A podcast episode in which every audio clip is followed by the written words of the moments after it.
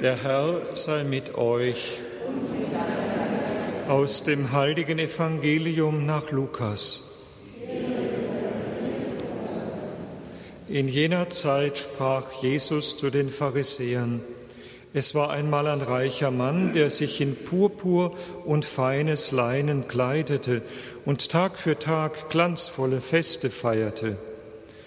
Vor der Tür des Reichen aber lag ein armer Mann namens Lazarus, dessen Leib voller Geschwüre war.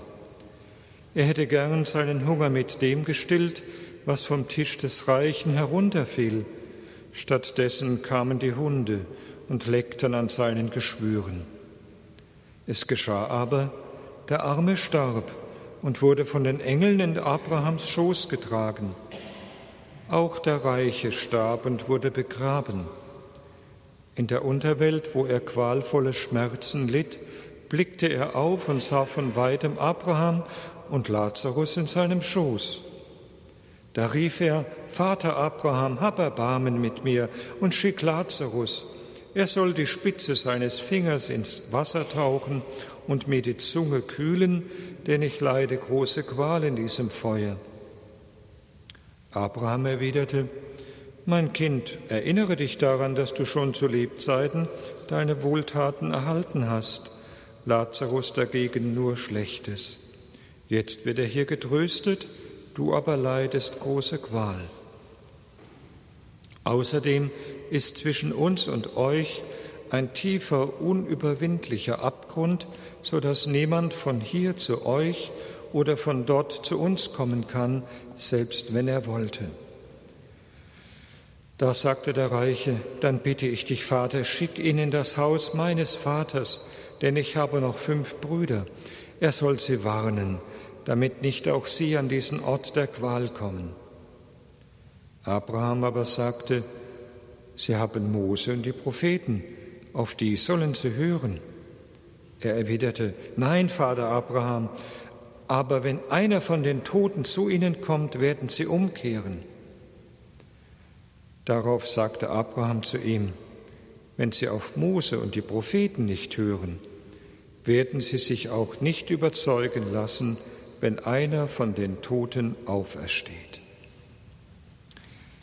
Evangelium unseres Herrn Jesus Christus.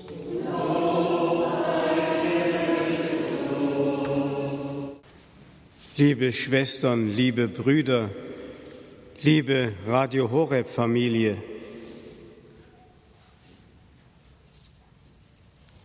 Papst Franziskus hat einmal darauf hingewiesen, dass die Worte Jesu, seine Verkündigung, auch so etwas sind wie eine versteckte Autobiografie. Denn er selbst ist das fleischgewordene Wort und alles, was er sagt, ist identisch mit seiner Person. Zum Beispiel in der Bergpredigt, wo er die Armen selig preist und er selbst ist der Arme, wo er die Friedfertigen selig preist, alle, die hungern und dürsten nach der Gerechtigkeit und er selber ist derjenige, dem das an erster Stelle zuzuschreiben ist. Und so gilt es auch vom heutigen Evangelium, von dem Gleichnis von dem reichen Mann und Lazarus. Es ist ja zunächst auffallend, wir haben früher das Gleichnis immer genannt, das Gleichnis vom reichen Brasser und dem armen Lazarus. Dass dieser reiche Mann überhaupt keinen Namen hat, jeder Mann, würde man sagen, so wie dieses Drama, dieses Mysterienspiel von Hugo von Hoffmannsthal den reichen Mann schildert als jeder Mann. Aber Lazarus hat einen Namen. Jesus hat im Gleichnis ihm den Namen gegeben, den sein Freund Lazarus in Bethanien hatte, um damit in besonderer Weise auch auszudrücken, dass er ein Freund Gottes ist. Ja, noch mehr. Jesus selber ist dieser Bettler. Er kommt als Bettler in diese Welt. Wenn wir allein die Umstände seiner Geburt betrachten, die Johannes, der Evangelist, in seinem Prolog zusammenfasst mit dem Wort, er kam in sein Eigentum, aber die Seinen nahmen ihn nicht auf. Er ist derjenige, der an die Türe klopft siehe, ich stehe vor der Türe und klopfe an. Wer mir öffnet, bei dem werde ich einkehren und werde Mahl mit ihm halten und er mit mir. Ich war einmal in früheren Zeiten Gefängnisseelsorger und da hatte ich mir angewöhnt, bevor ich die Zelle eines Gefangenen betrete, klopfe ich bei ihm an dann habe ich immer den schweren Schlüssel genommen und habe mit dem Schlüssel an die Türe geklopft und gewartet, bis von drinnen die Aufforderung kam, die Zelle zu betreten. Warum? Ich wollte den Gefangenen das Bewusstsein vermitteln, dass sie noch einen Rest von Würde und von Freiheit haben, die zu respektieren ist, die auch Gott respektiert.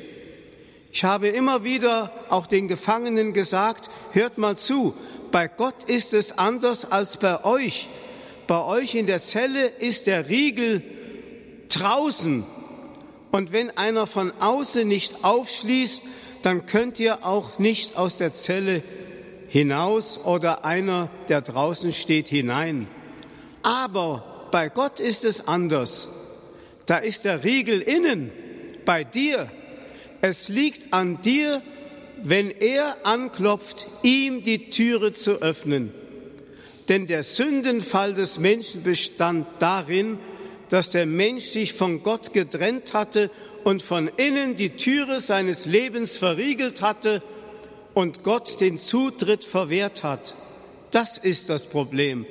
Und Gott klopft an, er lädt ein. Er ist derjenige, der sich nicht aufdrängt, aber der, der Lohn unseres Lebens sein möchte. Denken Sie einmal an dieses wunderbare Geschehen, das uns der Evangelist Lukas berichtet nach der Auferstehung Jesu, als die zwei entmutigten Jünger nach Emaus zurückgingen und sich da ein Fremder zu ihnen gesellte. Die Jünger sind so angetan und ihr Herz beginnt zu glühen, dass sie den Herrn einladen, ihr Gast zu sein. Und dann geschieht etwas Wunderbares. Der Gast wird zum Gastgeber. Er nimmt das Brot, er bricht es, er segnet es und teilt es aus. Damit will er also uns zeigen, er, der Bettler, der vor unserer Türe steht, hat uns Besseres zu geben, als wir uns selber bereiten können. Er will unser Gastgeber werden. Er kommt in diese Welt als Bettler, als der arme Lazarus. Er bettelt um unsere Liebe, er zwingt uns nicht, aber wohl dem, der ihm die Türe öffnet und ihn einlässt in sein Leben, der wird erkennen, wenn Jesus eintritt in unser Leben, wenn er Mahl mit uns hält und sich selber uns verschenkt, dann erst finden wir zu uns selbst zurück, die wir uns verloren hatten, indem wir uns von Gott getrennt hatten. Amen.